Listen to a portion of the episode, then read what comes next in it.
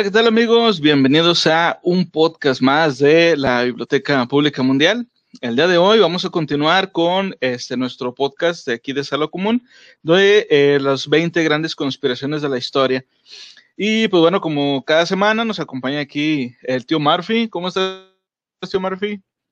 Eh, excelente, excelente. Feliz fin de semana, feliz viernes. ¿Cómo están todos?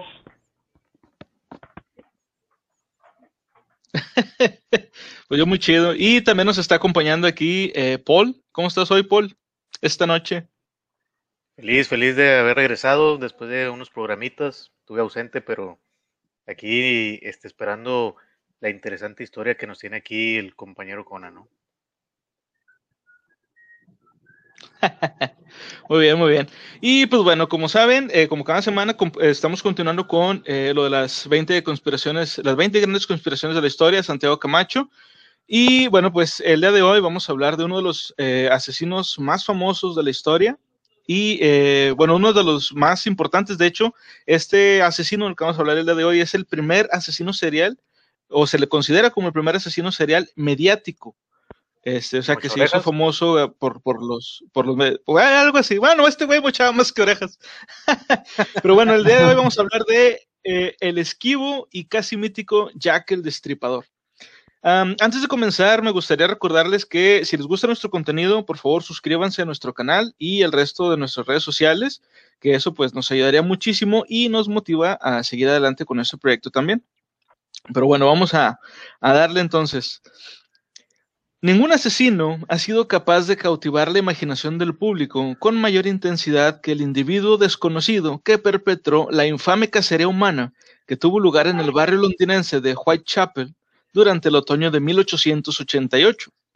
La identidad de este psicópata, verdadero prólogo a lo que serán los asesinos en serie del siglo XX, nunca ha sido descubierta, si bien algunos escritores creen que existen indicios suficientes para relacionar eh, al asesino con el Palacio de Buckingham y más concretamente con el príncipe Alberto Víctor, Eddie para los compas, duque de Clarence y nieto de la reina Victoria. Esta es una de las teorías que tiene tantos defensores como detractores, siendo muchas veces unos y otros igualmente subjetivos en sus juicios en los que en muchas ocasiones se mezclan sus filias o sus fobias hacia la institución monárquica.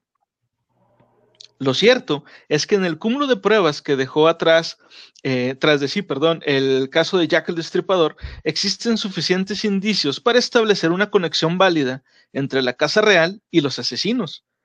Eh, perdón, los asesinatos. De hecho, existe el testimonio de un tal John Terrapin, que afirmaba que él escuchó por casualidad al inspector Aberlin de Scotland Yard, el investigador que estaba a cargo del asunto, referirse a la implicación en el caso de alguien que respondía a las iniciales PAV, que corresponden con el príncipe Alberto Víctor.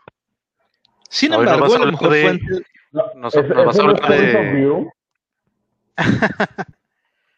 ¿Cómo, cómo? No entendí.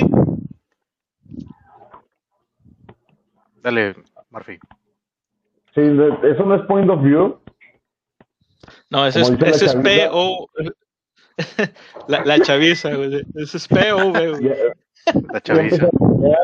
Eh, Adriana, bienvenida, bienvenida, buenas noches. O sea, vamos a hablar de, de Jack el Estripador, de, de pues muy famoso, no es una leyenda de los asesinos, ¿no?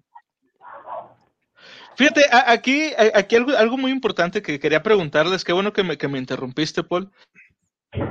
Este, bueno, primero me también un saludo a, ¿Cuándo, ¿Cuándo, fue que ustedes escucharon por primera vez el nombre de Jack the mm. no, pues no me acuerdo, o sea, siempre he estado presente, ¿no? Como que en la historia, Jack el Destripador, este, yo creo, en alguna caricatura cuando estaba chiquillo, que lo parodiaban o algo, pero no sé, no me acuerdo, o sea, siempre he estado ahí presente, ¿no? Yo alguna vez lo escuché en una parte, en una frase muy, muy coloquial, muy de la época, que era la de vámonos por partes. Pues dijo ya que el vámonos por partes.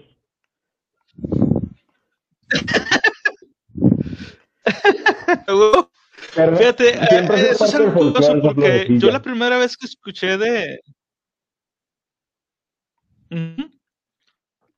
Sí, así es.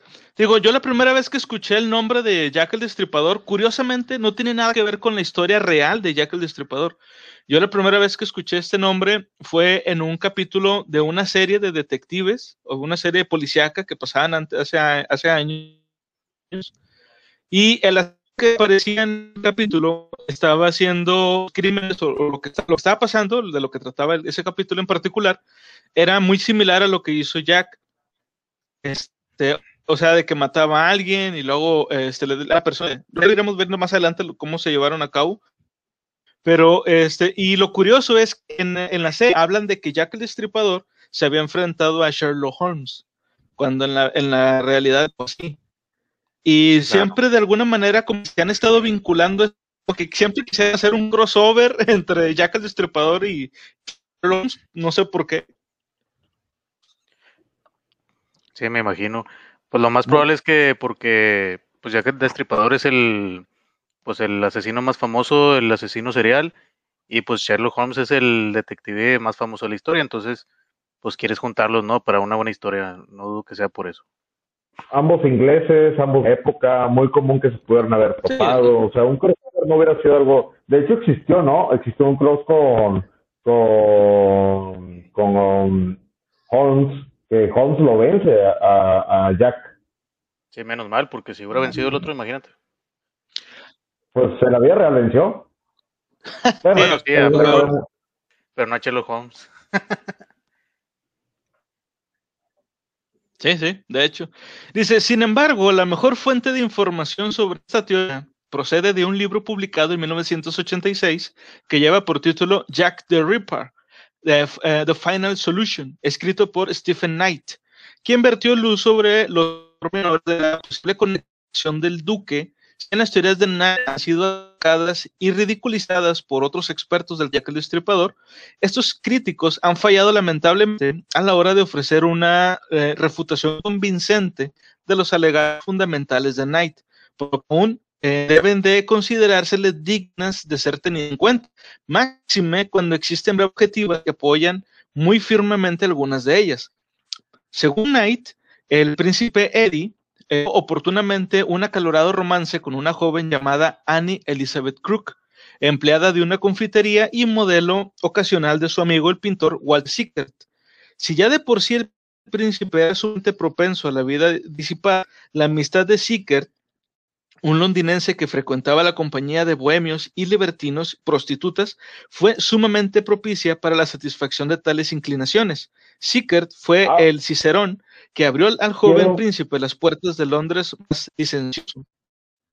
Necesito abrir el primer paréntesis de esta noche. ¿Cómo, cómo? Lo he comentado. Santiago Camacho en cada capítulo o nos tiene que hablar de fiestas, de drogas, de rock and roll o de prostitución. Y no falló. No ha fallado. No, nos falló, es verdad, güey. No, nos falló, empezamos demasiado temprano, empezamos antes del minuto 10 y ya traemos, ya traes, ya traes el tema picoso de Santiago Camacho, como siempre, así como que vamos a escribir de algo, pero tiene que llevar alguno de, la, alguno de los elementos sorpresa, si no, no cumple su objetivo.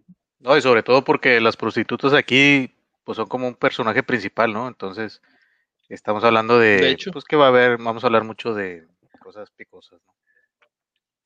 De cosas picosonas. sí, a huevo.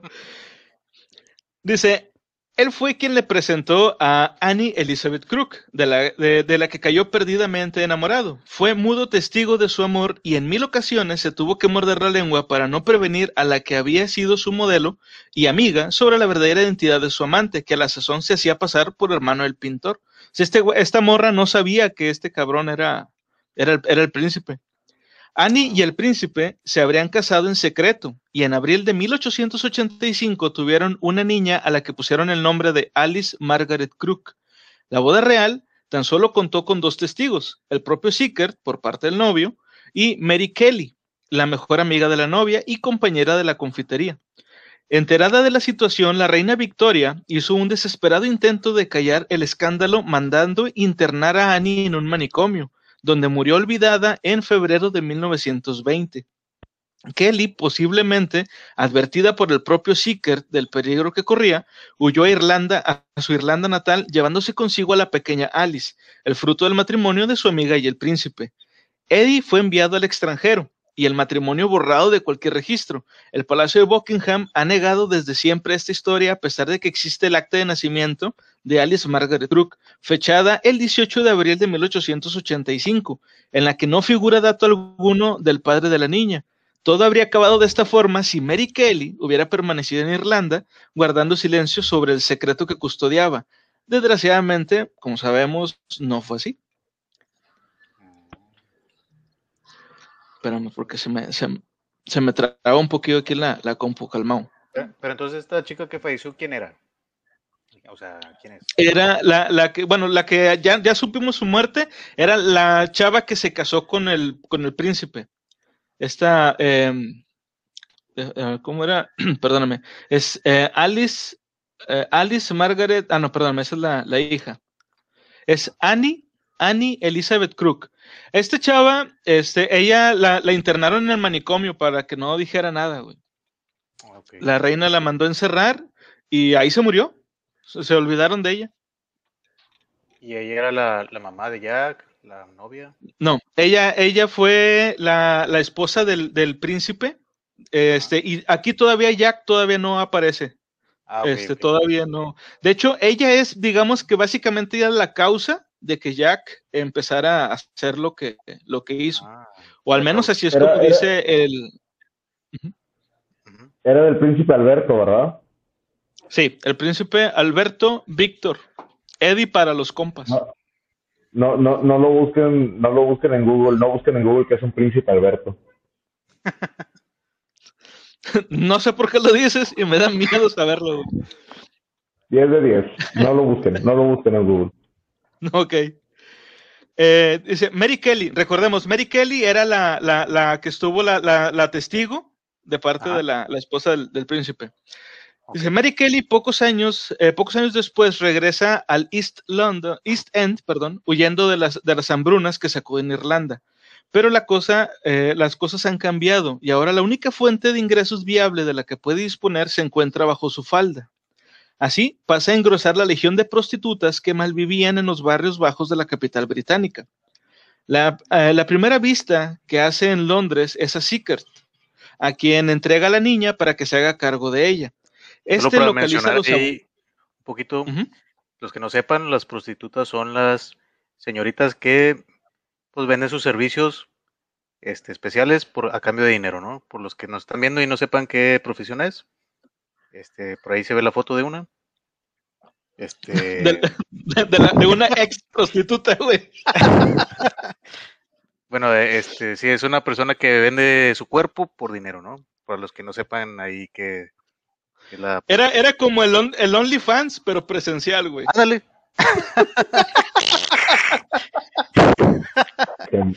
en vivo y en directo. Muy bien. En vivo y en la, palabra, la palabra correcta debería ser meretriz. Meretriz es la palabra correcta. Bueno, pues si así le dicen allá, en mi rancho era Ancina es. otra otra palabra también, más fea. otra palabra más fea, güey. Sí, más, más, más cortita y fea.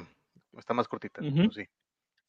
Dice, este localiza a los abuelos de la pequeña, dejándola en su casa, o sea, con los papás de, perdón, de, de, la, de, la, de la mamá.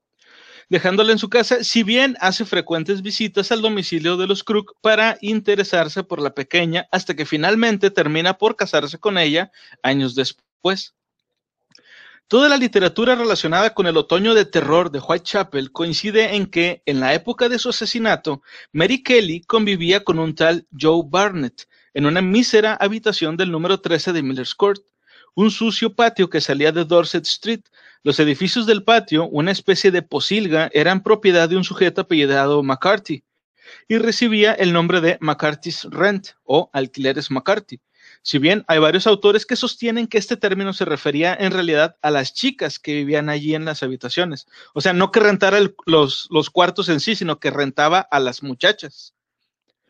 No tarda en hacerse oh. oh. No, está bien, o sea, cuando, cuando, se refería I mean, cuando, cuando estaba el letrero de que decía espacios en renta, no eran habitaciones. Ándale, exactamente. Dice, no tarda en hacerse de un grupo de amigas que comparten ginebras, cervezas y confidencias en el Pub Britannia o en el Ten Bells. Era previsible que en el transcurso de estas conversaciones, más tarde o más temprano, Mary Kelly terminase por contar a sus compañeras la historia de la boda secreta, el bebé real y la desdichada Annie Crook, pudriéndose en un manicomio. No es de extrañar que eh, no, no enteramente sobrias, desarrollaran un plan para sacarle un partido económico a aquel secreto de Estado. Güey, pinches, las pláticas de borrachos, güey, te digo que ese, ese pedo no deja nada bueno, güey. Dice, no era simplemente un afán por escapar de la miseria que les rodeaban, era una cuestión de supervivencia. La banda de Old Nickel, un grupo de proxenetas y rufianes de la peor catadura que, que tenían atemorizadas a las prostitutas del barrio, se había vuelto cada vez más exigentes y ya habían apuñalado a un par de mujeres que no habían conseguido dinero suficiente como para pagar la protección. de hecho, también nada más para hacer, hay una anotación, proxoneta son, los que te consiguen a las muchachas, ¿no? Los pins. Sí. en, algunos lugares. El, padrote. El chulo. ya lo que te iba a decir, en algunos lugares les dicen chulos. El chulo. Ah, ok. Es que proxoneta se oye muy profesional, entonces no sé. Se, no, oye muy, bien. no, está bien, o sea, eh, la palabra proxoneta está correcta y está bien utilizada, pero suena más elegante que digan, que digan, este, ¿a qué se dedica usted? Yo soy un proxeneta, me dedico a distribuir y proporcionar meretrices para su entretenimiento. Suena muy propio. Es que en ese entonces, pues éramos más propios, la, la gente era más propia. Ahorita háblale al papi para que te traiga las chulas y se acaba. Ándale. Dale, pues. A lo que hemos caído. Dice, de hecho, cuando comenzaron las macabras andanzas de Jack, el destripador, esta y otras bandas similares constituyeron el grueso de los primeros sospechosos investigados por la policía. Ahora, ¿cómo empezó toda la onda? Dice, así pues, inconscientes del terrible peligro en el que se colocaban, o tal vez conscientes, pero pensando que nada podía ser peor que el infierno de Whitechapel, pusieron en marcha su ingenuo plan de chantaje. Las integrantes del complot eran, aparte de la propia Mary Kelly, Polly Nichols, Elizabeth Stride y Annie Chapman. Las cuatro serían víctimas del destripador. Fue Kelly la encargada de visitar a Sickert, convirtiéndolo en portavoz de sus pretensiones ante el Palacio de Buckingham. Tanto debió de impresionar esta visita al pintor que la inmortalizó en un cuadro al que puso por título El chantaje, y cuya protagonista guarda un notable parecido con Mary Kelly. Aquí, yo la verdad, yo busqué el cuadro de este pintor, de, de Hay una página de Wikipedia, yo no la conocía, se llama WikiArt, y vienen, supuestamente son todas las pinturas de este señor, y no encontré ah. ninguna que, que, se pareciera a como lo describen aquí este, en el libro. ¿Cómo es la pintura? Nada más ahí para poner ahí. O sea, ¿qué se ve o cómo se ve? Mira, déjame ver si era aquí. Creo que más adelante es como lo menciona. O sea, bueno, para empezar no encontré ninguna que se llamara el chantaje. Este, o, en inglés que, fuera blackmail o algo así. No encontré ninguna. Y se supone que se, se debería de ver pues el rostro de, de, la persona, porque se supone que se parecía a, a esta persona, a, Mary Kelly. Y te digo, yo no encontré ninguna pintura donde se viera claramente los rasgos del, de, pues, del protagonista de la pintura. Lo curioso es que si hay una pintura que se llama el, el, el, armario, no, la habitación de Jack el Destripador. Y en este libro no menciona nada sobre esa pintura. ¿Y cómo es el Dice, cuadro? Haz de cuenta que el cuadro es, es, una, se ve una ventana y una persona este, eh, de espaldas hacia la, o sea, viendo hacia la ventana y todo oscuro. O sea, se ve, digamos, la pura silueta de Jack. Como que lo está, viendo, lo está viendo, lo está viendo. Como si estuviera viendo a través de la ventana y tú estuvieras detrás de Jack viendo hacia él. Qué miedo. Sí, de hecho sí, sí está medio tenebrosa la, pintura, güey. Dice, estamos, eh, pues, ah, ¿ya, la, ¿ya la viste tú, tío Murphy? Sí, pero no, no se puede compartir. La, la escena sí está un poquito Ah. Eh, la detectan automático. Si lo quieren buscar, eh, viene con eh, Mary Kelly Jack the Ripper Saint en, en, en, Google directo y viene una serie de imágenes un poquito escabrosas, y viene un poquito de información ahí eh, que no se puede transmitir directamente. Me recomiendo otra Sí, sí, les digo, póngale nada más el nombre del, del, del pintor, Sickert, con S, S, perdón, con CK, Sickert, y luego póngale Jack el Destripador y sale la pintura. Eh, pero bueno, continuamos. Dice, estamos pues ante una auténtica lucha entre David y Goliat. Por un lado tenemos a cuatro míseras prostitutas y por el otro al grueso de la oligarquía más poderosa de Europa, con la corona británica y la masonería a la cabeza. Una batalla enormemente desigual cuyo resultado era previsible. Enterada de la existencia del chantaje a través de la princesa Alejandra, la madre de Eddie y amiga íntima de Walter Sickert, diversos autores han especulado en cuanto al grado de qué tan íntimos eran. La reina Victoria, cabeza visible del imperio británico, resolvió que lo apropiado era poner el asunto en manos del Lord Robert Salisbury, primer ministro de Inglaterra y uno de los masones de mayor rango del país. Salisbury era un conservador que desconfiaba de la democracia algo que lo mantuvo incapacitado para hacer frente a los graves problemas sociales de la Inglaterra de su tiempo, así como de dar una solución al problema de Irlanda. Centró sus esfuerzos en la policía exterior y en mantener al imperio colonial británico, ya que durante buena parte del tiempo en que fue primer ministro, ocupó también la cartera de Asuntos Exteriores. Era un patriota de la vieja escuela, de los que pensaban que ningún sacrificio era excesivo si se trataba de mantener la estabilidad de la corona. Por otro lado, su posición política era extremadamente delicada.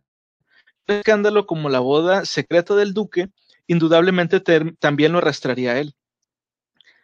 Ahora, aquí es donde ya empieza lo más truculento de toda esta de toda esta historia, porque aquí es en donde ya empiezan a meter a los masones. Hay mucha gente que mezcla a los masones con los Illuminati. Yo francamente no conozco mucho de esto, pero ahorita van a ir viendo por qué es que los, los mezclan tanto. Sí, pues son diferentes. son, este, los Illuminati creo que primero fueron los masones y los Illuminati es como una vertiente de, de, ese grupo, ¿no? Pero sí, son diferentes, tienen diferentes ideales, la verdad. Y tienen diferentes objetivos, supongo también. Sí, así es. Ok. Dice, y a su vez, su lealtad hacia la masonería, a, a la que le debía su carrera, seguimos hablando aquí de, perdón, del primer ministro, eh, lo empujaba a dar al problema una solución lo más rápida y definitiva posible. No debemos olvidar que en Gran Bretaña la masonería y la monarquía son dos instituciones que tienen fuertísimos lazos de unión. Tanto es así que tradicionalmente el puesto, el puesto perdón, de gran maestre de Inglaterra está reservado para el príncipe de Gales. La historia de Gran Bretaña, especialmente la de los últimos 250 años, ha estado notablemente influida por la hermandad, que se ha erigido en una suerte de poder en la sombra dentro de la vida pública británica. En nuestros días, la masonería, que en aquel país tiene eh, más de 350 mil miembros activos, está en el punto de mira del gobierno laborista, resuelto a quebrar el tradicional secretismo de la asociación. De hecho, el primer ministro, Tony Blair, ha, eh, ha conminado a los policías y jueces masones a que revelen su afiliación. De no acceder voluntariamente, dicho gesto podría serles exigido por ley. Obviamente esto, pues bueno, pasó hace, ¿qué sería? ¿Cuándo dejó de ser primer ministro Tony Blair? Hace como unos 10 años, ¿no? Más o menos. Más o menos, más o menos. Tony Blair estuvo, eh, su periodo terminó en 2010, hace 14 años terminó. Hace 14. Es el güero, ¿no? El Tony Blair es el, el, el chavo este güero, ¿no? El señor güero. Sí, es que este vato estaba, estaba de primer ministro y se hizo muy, muy famoso en, este, después de que pasó lo de las Torres Gemelas, porque había mucho ahí de que estaban atacando también, no sé si se acuerdan que hubo también atentados en Inglaterra. Entonces, este, en las noticias mencionaban mucho el nombre de Tony Blair y de hecho sale en un capítulo de Los Simpsons, güey, también. Con razón. duró del 97 al 2007. Ah, ok, duró 10 años el vato. 10 años. Dice, la historia de este registro de masones viene a raíz de la denuncia interpuesta por los abogados de los seis de Birmingham. A mediados de los 80, seis ciudadanos de Birmingham fueron confundidos con miembros del ejército republicano irlandés y condenados a duras penas de prisión. Los acusados siempre sostuvieron que solo su inocencia, eh, no solo su inocencia, sino haber sido sometidos a maltratos y torturas de las dependencias policiales. En el 95, Después de una revisión del juicio, resultaron exonerados de cualquier responsabilidad, pero la investigación prosiguió y en marzo del 97 se supo que desde el principio Scotland Yard conocía la inocencia de los acusados. Sin embargo, nadie hizo nada al respecto para descubrir el error de los primeros funcionarios que realizaron las detenciones, miembros ellos de la masonería inglesa. Sus hermanos de la orden, eh, fiscales, jueces y abogados pertenecientes, todos ellos a la misma logia, decidieron falsear las pruebas presentadas por la defensa y condenar a los acusados a unas sabiendas de su inocencia. El caso de los seis de Birmingham puso de manifiesto un secreto a voces desde los tiempos de Jack el Destripador, que la militancia en la masonería es una buena credencial para acceder en Scotland Yard institución cuya cúpula tradicionalmente cuenta con un número de masones excepcionalmente alto. Esto lo cuenta aquí. Bueno, ahí el, Scotland Yard es la policía, ¿no? O algo así. Los detectives o algo así, ¿no? Sí, sí, sí, es la policía de, Inglaterra. Ah, ok. Sí, es que no me acordaba, o sea, me sonaba Scotland Yard, pero no me acordaba que era. Pues ya. Pues digo, aquí lo menciona esto este Santiago Camacho para demostrar, entre otras cosas, que estos cabrones de, los masones se metían y se siguen metiendo todavía tan tarde como los 80 este, en asuntos de la policía. O sea, estos güeyes entre ellos se cubrían. Y pues suena bien feo, pero pues hasta, digo, para que veas que en todos lados se cosen habas, güey. O sea, uno cree que nada más es aquí en México y que la corrupción y ese pedo, y pues no. Vemos que en Inglaterra también tienen sus chingaderas. No, no, no, no, no. Ahí no, te equivocas. Jamás dijimos que lo inventamos, pero sí que lo hemos perfeccionado con el tiempo. no. no, de hecho aquí, aquí donde vivimos también hay muchos masones y de hecho se juntan ahí en el centro de Monterrey. Es correcto, ah, pero es muy abierto, es, muy abierto sobre ese temario, ¿eh? Se han abierto en los últimos años. Este, este, libro está hablando mucho de la información de los noventas, cuando todo era demasiado hermético, donde se desconocían muchas de sus prácticas, motivos, creencias, etcétera. Y con el tiempo se han ido develando cada vez más. Hoy en día es muy común ver a alguien con algún símbolo masón en una camioneta, en un anillo, este, en un collar. Ya es algo demasiado común de expresarlo y tienen lugares de reunión más públicos, cuando antes sí eran cuestiones un poco más, más, este, más difíciles de realizar. Déjame les enseño algo para que, para que no digan, dame un segundito nada más. Ay, Nada, que este vato es Illuminati, la chingada. No, es para que tengan cuidado ahí, eh, porque, mira, mira.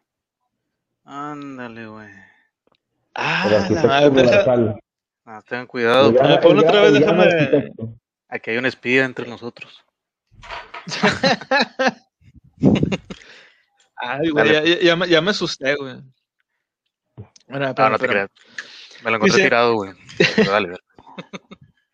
Al lado del cuerpo de un vato y le chingada. No, ¿cómo crees? Dice, Blair, Blair, no ha sido el primer inquilino del Darwin Street en preocuparse por el exceso de poder que acumula la masonería en Gran Bretaña. De hecho, esta, esta era una inquietud que ya manifestó el, antecesor de Lord Salisbury en el cargo, eh, perdón, Salisbury en el cargo Benjamin Disraeli, que era consciente de la peligrosa simbiosis entre la corona inglesa y la masonería. Es por ello que Salisbury se enfrentaba con el problema de Eddie, o sea, del príncipe, ante algo que le concernía doblemente, como primer ministro y como masón. Para resolver el asunto había que recoger a alguien de extrema confianza que fuera un prominente hermano comprometido en gran máximo con la orden.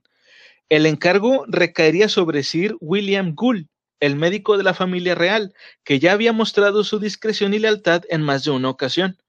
Bien fuera cuando el incorregible, eh, procurando al incorregible príncipe de alguna enfermedad venérea, bien practicando algún aborto cuya noticia jamás debía salir de los muros del palacio, también había mostrado ser probo servidor de la orden declarada como perito a favor de Florence Bravo, hija de un prominente masón y acusada de haber envenenado a su marido.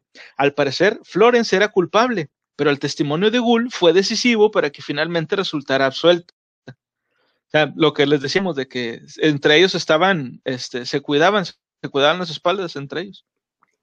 Sí, como, como sigue, ¿no? Dice, Sí, sí, pues hasta la fecha todavía son así, güey. De hecho, hay una teoría que dice que hay, un... La gente que vive aquí en Monterrey y que haya tenido chance de ir en el Museo de Historia, este, está la, banda presidencial de, Juárez, de Benito Juárez, y está el símbolo masón, entre tiene como unos, este...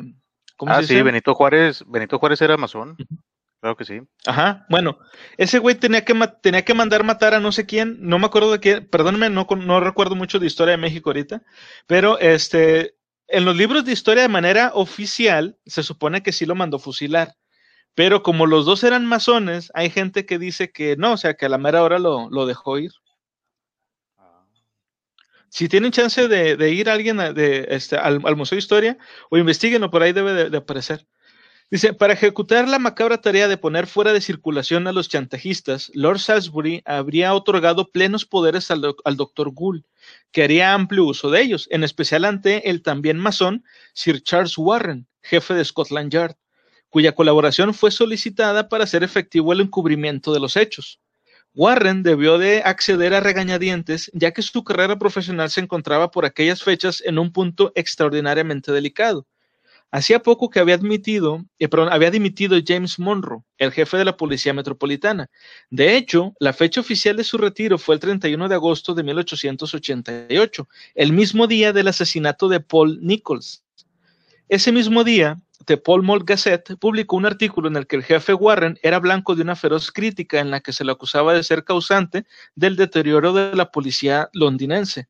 Warren estaba en la picota desde que el 13 de noviembre de 1887 interviniese para disolver una manifestación de desocupados de Trafalgar, eh, perdón, en Trafalgar Square, solicitando la intervención del ejército, saldándose el enfrentamiento consiguiente en una víctima mortal. Hasta eso les fue bien. Como cómplice de, su, de sus correrías, el doctor Gould escogió al cochero John Netley, uno de los hombres de confianza del palacio que ya había servido como conductor durante las excursiones del príncipe Eddie, en la época en que conoció a Annie Crook. Algunos autores han especulado que con la posibilidad de que hubiera otros cómplices implicados, pero es poco probable. Una vez puesta en marcha la conjura para silenciar a las chantajistas, llama poderosamente la atención la excepcional saña con que fueron ejecutados los crímenes, muy alejado de lo que parece exigir la fría eficacia de una operación secreta destinada a quitar de en medio a unos testigos inoportunos.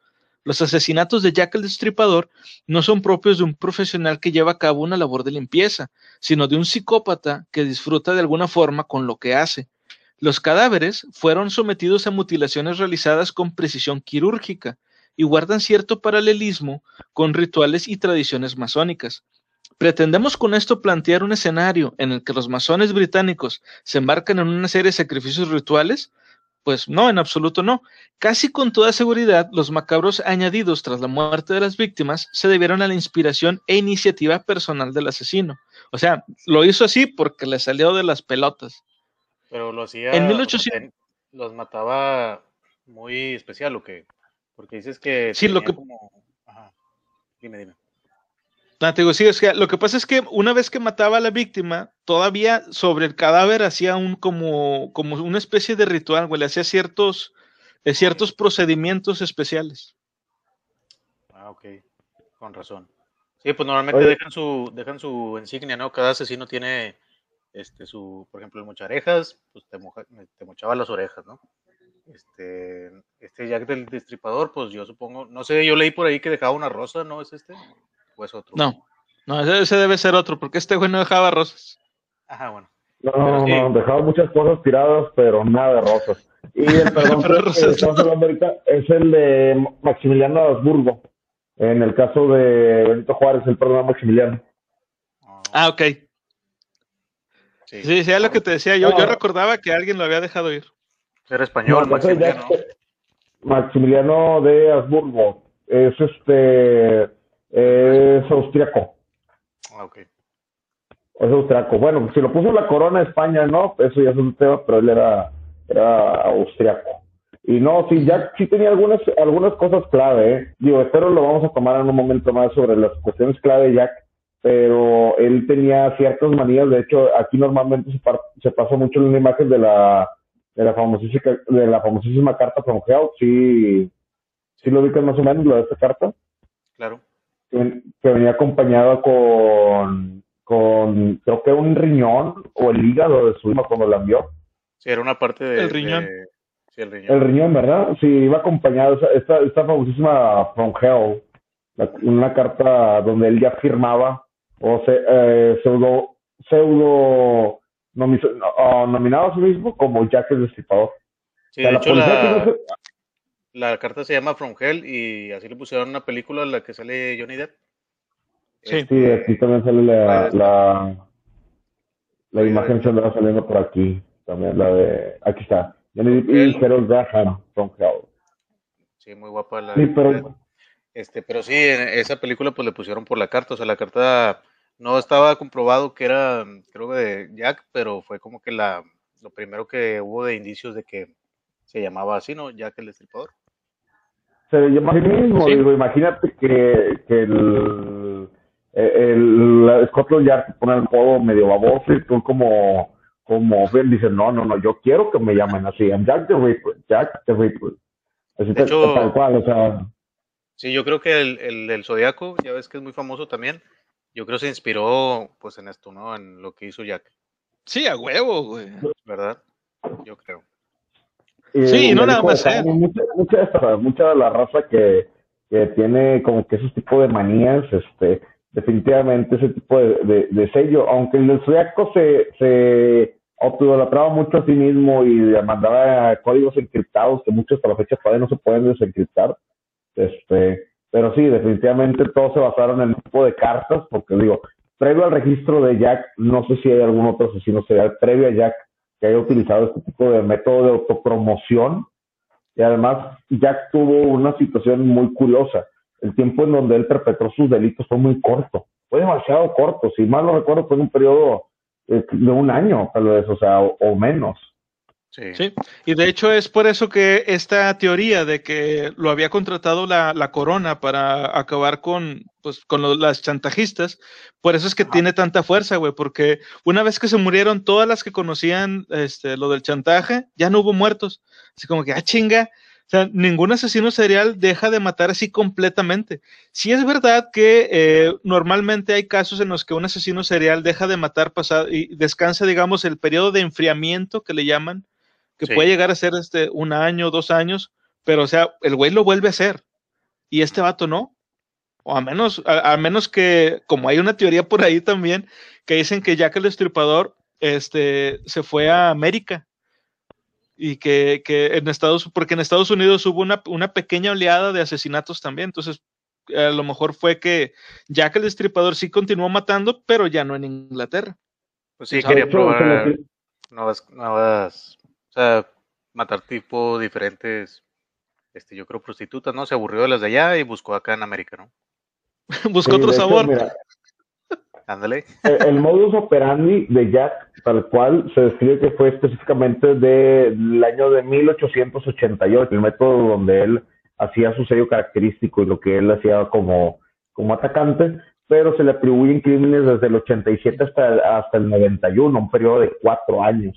Pero esos están totalmente desvinculados porque se pudo haber sido como una oleada de crímenes de tal manera y como que siempre tiene de haber imitadores o gente que quiera este, justificar o achacar a ese tipo de delitos a alguien más. Entonces, dice que lo comprobado fue nada más durante el 88, pero te das cuenta cuánto revuelo causó en ese tiempo para que todavía hasta la fecha, a más de 100 años de, de Jack el se siga hablando de, de, de los crímenes perpetrados. Ya vamos a estar, estamos más cerca del 150, de los 150 años de los crímenes. Y como Sí, y dice, seguimos hablando Con- de él. como, como dice Conan, o sea, no mató a tantas. Yo creo fue más que nada la forma como lo hizo que se hizo famoso, ¿no? Porque no, no- No, hay, sí. hay asesinos seriales que tienen más víctimas. Este, pero esta dices que no fueron tantas y como quiera, pues imagínate. No, y es el periodo del tiempo lo que causa el impacto. Sí. Yo siempre lo he dicho, todo el mundo conoce, por ejemplo, a bandas como lo fueron en, en el aspecto musical, Nirvana o, o The Doors, y tú te das cuenta realmente cuánto tiempo estuvieron en, en promoción o movimiento, dos o tres años solamente, y con bandas que han durado de 30, 40 y 50 años eh, tocando, eh, bueno, hablando de, por ejemplo, de Scorpions, que tiene ya, ¿sabe cuántos años tengo Scorpions tocando? No sé si, si van a festejar el 50 aniversario en, en pie o no, pero pues ahí siguen. Y hay bandas que con dos o tres años generan un impacto tan fuerte, tan fuerte que te quedan muy grabadas en la memoria. Esto fue un caso de lo que hizo Jack el. O sea, el impacto fue tan duro que en un año ha trascendido más que muchos asesinatos o muchos criminales de épocas más recientes. Sí. Y la romantización del mismo, digo, que La, la, parodia del mismo lo ha llevado hasta nuestros tiempos. ¿Cuántas veces no hemos visto parodias referentes a Jack? No entre la literatura, en programas, series de televisión, caricaturas. Videojuegos. videojuegos. Entonces, e, es, parte, se ha vuelto, desgraciadamente, un acto horroroso, se ha vuelto parte de la cultura pop de manera inconsciente. De hecho, yo creo que si no hubiera existido Jack el Destripador como asesino serial, no hubiera salido las películas de Jason, no hubiera salido la película de Freddy Krueger, no hubiera existido Mac Myers. O sea, sí tuvo un impacto que, pues, en la cultura pop, como tú dices, pues lo seguimos viendo, ¿no? Hay pocos casos a los que te podría yo decir, o, yo mismo me refutaría y diría, si, si no existió, alguien lo debió de haber creado. Yo creo que si Jack no hubiera existido o no se hubiera documentado, nadie lo hubiera creado. Sí, no. Pues no. Digo, es algo malo y pues... No, dale, dale, dale. Ah, ah bueno. Dice, en 1887, Sir William Gould sufrió un infarto cerebral eh, eh, que al parecer alteró profundamente sus facultades mentales. Es posible que su trastorno lo llevara a extremar la crueldad en el cumplimiento de su misión. La teoría de Knight tuvo un éxito inmediato entre el gran público, tanto es así que incluso ha sido llevada en dos ocasiones al cine. En la primera de ellas, Asesinato por Decreto, era ni más ni menos que el mismísimo Sherlock Holmes el encargado de desentrañar la conspiración. Más cercana a nosotros está From Hell, narrada desde el punto de vista del inspector Aberlin, que tiene que bregar con fuerzas que lo superan y finalmente se convierte sin quererlo en una pieza más del complot. En ambas películas se refleja el papel eh, preponderante de Knight, que Knight, perdón, da en toda esta trama a la masonería. De hecho, cuando murió, el autor se encontraba preparando un libro monográfico sobre este tema. Que por cierto, aquí tampoco el autor dice cómo fue que murió, cómo murió Knight. Pero sí, este, hay e, esa película que, que mencionan ahorita, la de From Hell, que pues, es la más, es la más conocida y la más famosilla. Pero esa película de Sherlock Holmes, si, si, tienen la oportunidad de verla, está muy chida, la de Asesinato por Decreto. Esa. Este, la película es algo vieja. Sí. Sí, digo, la película es algo vieja, es del 76, si no mal recuerdo. Este, y la película es un poco, un poquito lenta, pero es, es bastante disfrutable. Y la verdad es que la película te, yo, yo cuando la vi, yo no, yo no había leído este libro todavía y me saqué mucho de onda porque relacionaban toda esta onda de, de los masones y todo eso, porque en la de From Hell no lo mencionan tal cual. Sí, sí te dicen que el asesino era el doctor, pero este, no te explican mucho de lo de, este, de los masones. Y en la película de, de, Sherlock Holmes, ahí sí te dicen así literal. De hecho, hay una parte donde Sherlock se enfrenta al, al maestre de los masones, eh, como que se avientan un duelo ahí de, de ideas, porque, o sea, están discutiendo nada más, no se agarran a golpes. Pero sí está muy chida. Si tienen oportunidad, de verdad, vale, vale bastante la pena. Muy bien. Hay que checarla. Uh, dice, Analizando la situación de la época, la trama de Knight, lejos de ser descabellada, se nos empieza a dibujar como estremecedoramente posible. La última parte del siglo XIX estuvo marcada por una conflictividad social sin precedentes en aquel país. Las clases populares albergaban un profundo resentimiento hacia la, aristocracia en general y hacia la familia real en particular. Las desigualdades sociales eran grandes y el escandalosamente lujoso estilo de vida de la oligarquía contrastaba amargamente con la desencarnada miseria que se sufría en barrios como Whitechapel. Tres peniques bastaban para hacerse con los servicios de cualquiera de las miles de prostitutas que, poblaban la zona. Eso sí, uno, si eso sí, tenía uno el coraje de tener relaciones con una de estas mujeres que eran víctimas de las enfermedades venéreas, la malnutrición y el alcoholismo.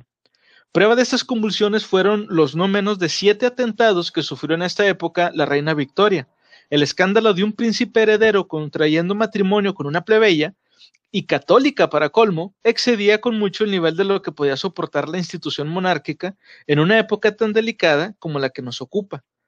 Eh, algo muy importante siempre que me he preguntado yo es por qué si eh, todavía en, Europa son tan fieles a, a, lo del Vaticano y toda esa onda de la, de la religión. ¿Por qué les importaba tanto que la chava esta fuera católica? Yo no entiendo eso. O no entendí yo al menos. No sé si a ustedes se les ocurre alguna razón de por qué. ¿Cómo, cómo, cómo? ¿Cómo católica? ¿Quién? Sí, o sea, eh, la, a la corona, o sea, a la reina Victoria, este, entre otras cosas, una de las cosas que más le molestaba era que este, su hijo se hubiera casado con una católica. O sea, aparte de ser plebeya, eh, digamos que la cerecita del pastel es que ella era católica. Recordemos que en Irlanda la mayoría son, católicos. O protestantes. Eh, es que Irlanda ya se dividió en dos naciones, Irlanda del Norte y la República de Irlanda. unos son este, protestantes y otros son católicos. Este, muy probablemente porque la masonería y el cristianismo o el catolicismo no van de la mano, ¿eh? Hay, un cierto conflicto entre, idealismo diferente y, creencias. Este, pero sí, bueno, sí, sí.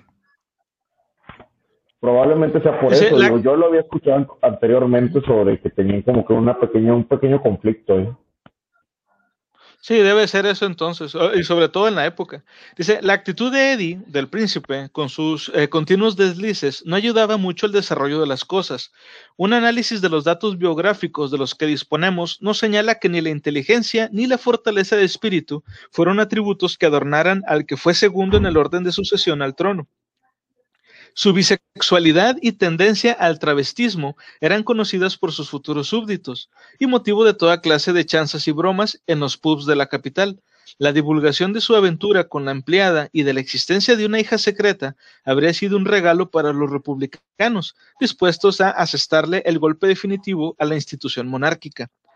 De todos los actores principales del que sería el drama de Jack el Destripador, Llama la atención especialmente uno que, sin participar directamente en los hechos, tuvo un gran peso en su desarrollo, tanto que incluso él mismo ha sido sospechoso en más de una ocasión de ser el asesino de Whitechapel.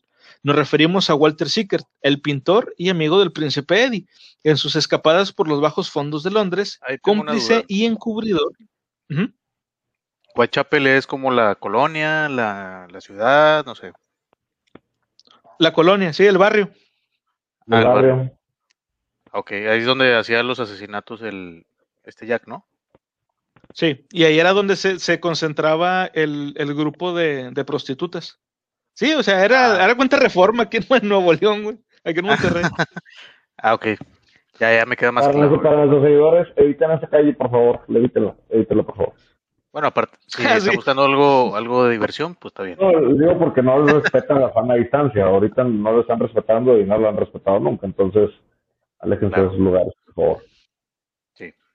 O con sí, No está nada chido, no está nada chido. no mames. Dice, eh, por los bajos fondos de Londres y cómplice perdón, y encubridor de sus devaneos, intermediario del intento de chantaje a la Casa Real y mudo testigo de los atroces acontecimientos que vinieron a continuación.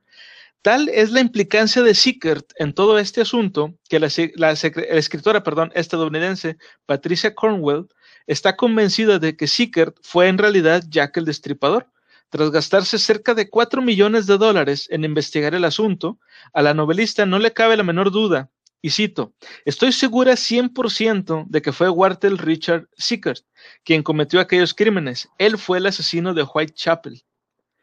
No explica mucho realmente, pero pues bueno, si ella lo dice, digo, ya te gastaste 4 millones, güey, no vas a, ay, no, me equivoqué. Tampoco, ¿eh? Ay, no, no, no, no, no. Yo te puedo decir muchas investigaciones policíacas que ¿saben qué? Lo encontramos, el famosísimo, este es, mira, este es el famosísimo capo de capos, es que agarran un bus que va pasando por la calle, o sea. Sí. Digo, ¿tú crees que después de la inversión... de que te digo, es negro, pues... No vas a creer un chivo expiatorio. Sí, aparte no, no te vas a basar en nada más de que pues, no tengo pruebas, pero tampoco dudas que fue lo que ella hizo, ¿no? Pues no. no, no, no, no. Bueno, sí. Pero eso es lo eso es tan seguro está Cornwell de lo que dice. Perdón, que comentas que. Ah, perdóname, perdóname. sí, que comentas que pues no hay. O sea, hubo varios, este. eh, ¿cómo se dice? De, que culpable, no, culpable no, o sea, ¿cómo se dice? De sospechosos. sospechosos, sospechosos. Sospechosos. Exactamente, gracias. Este, sospechosos y pues el chiste es que nunca se descubrió quién fue, entonces, pues yo pude haber llegado a decir, ¿sabes qué fue este vato? Así nada más de que de la nada. Y pues no, o sea, hubo varios sospechosos, pero la forma de matar de este señor, pues no sé cómo lo hacía, de que tal manera que, pues, fue, bueno, tal vez por la época también, a lo mejor ahorita sería más fácil investigar, y, bueno, ni tanto, va, pero yo creo que fue más difícil para tener tantos sospechosos y no tener ningún culpable, pues está cabrón, ¿no? Sí, de hecho, por eso es que se centran mucho cuando. Ahorita que, que llegamos un poco al, al, al, modus operandi, como dijo tío Murphy, este, cuando llegamos al modus operandi vamos a ver que esto fue lo más importante en lo que se basaron, porque pues no había, no había este, pruebas de huellas o ADN ni nada de eso, en esa época pues no existía. Dice, ¿tan seguro está Cornwall de lo que dice? o sea, para eso. Imagínate que lleguen con un vato en la calle y le dicen, ya que el disipador dice que, y el vato, ¿qué? Lo tenemos, chicos. Y se lo llevan, o sea, no, no, o sea. Exacto, o sea, no. Sí, sí, de Hay que haber de perdido una prueba, o sea, lo que sea, el sombrerito, traía el sombrerito, se parece, lo que sea, ¿no? Es que lo del sombrerito es un hito, porque, bueno, a ver si lo menciono más adelante. lo del sombrero es mucho bonito, por, viene por entrevistas después y demás. De hecho, hay, algunos que decían que era un hombre de 40 años en adelante que había participado. Ciertas entrevistas a gente de la época, digo, ¿por quién te garantiza? Sí, exacto. Sí, no, aparte como que el sombrerito era muy común utilizarlo en esas en esas épocas, ¿no? Entonces, pues, cualquiera puede tener sombrerito. Sí, de hecho, mira, hace, hace poco, hace poco me encontré, hay una página en Facebook, la gente que sea aquí de, de, de, Monterrey, quizá les guste, la página se llama Monterrey del Recuerdo, y este publicaron una imagen, una foto, como de un periódico de, de, esa época más o menos, del 1800 y cachito. Este, y en la foto, o sea, el, artículo se trataba sobre que aparentemente la gente o, o los hombres estaban agarrando una, una moda afeminada en la que ya no usaban sombrero. Esa era la nota, güey, de que los hombres de hoy no usaban sombrero y, decía la nota así, dice, esperemos que se mantengan las buenas costumbres y los hombres no adopten esta moda afeminada. Así decía, güey. Entonces, pues como dices, realmente eso de usar sombrero era muy típico, sobre todo en Inglaterra. Sí, no, aparte, no sé si se acuerdan del caso de John Titor, que era un viajero en el tiempo, que sacaron una imagen de, de un libro ah, que, que si tú veías, todos los hombres traían sombrero porque en esa época pues era normal traer sombrero y el único que no traía pues era este viajero en el tiempo, ¿no? Que traía, no traía, traía gafas, traía el despeinado, todo y ropa así, una playerita, ¿no? Lo voy a tener que soltar, lo voy a tener que soltar. El, encabezado del momento de ese día es hombre afeminado se presenta en plaza municipal. Todos quedan en shock. Imagen del hombre y, y se tomó la fotografía. Por eso está. Eh, ¿Puede explicar por qué hay una fotografía de John Titor? O sea, perdón, tiene que ser la broma en base, en base al comentario sobre el, sobre el periódico. Digo, sé que es una broma no me gusta, pero la verdad. Eh, no, aparte se veía medio, medio jotillo el vato, la verdad, en la foto. ¿Para qué nos decimos? ¿Para qué nos hacemos? Pero bueno, ya. y, y, y, dicen, dicen que le iba a la América. Dicen. Dice, tan seguro estaba Cornwell de lo que decía, que esta popular novelista de misterio no ha dudado en invertir parte de su inmensa fortuna, valorada en casi 200 millones de dólares, en busca de pistas sobre las que eh, cimentar su teoría. Compró nada menos que 31 lienzos de Sickert, uno de los más cotizados impresionistas ingleses, llegando a desgarrar incluso uno de ellos en su frenética búsqueda de pruebas. O sea, estaba ahuevada esta morra, güey. Asimismo, consiguió varias cartas de puño y letra de artistas e incluso ha comprado, eh, perdón, eh, la que fue su mesa de despacho. O sea, compró, compró el escritorio, güey, del, del pintor. Por si fuera poco, en 2001 envió a Londres a un equipo de forenses estadounidenses con la misión de examinar algunas de las cartas presuntamente escritas por Jack el Destripador. ¿Qué es lo que ha llevado a la escritora a estar tan convencida de la culpabilidad de Sickert?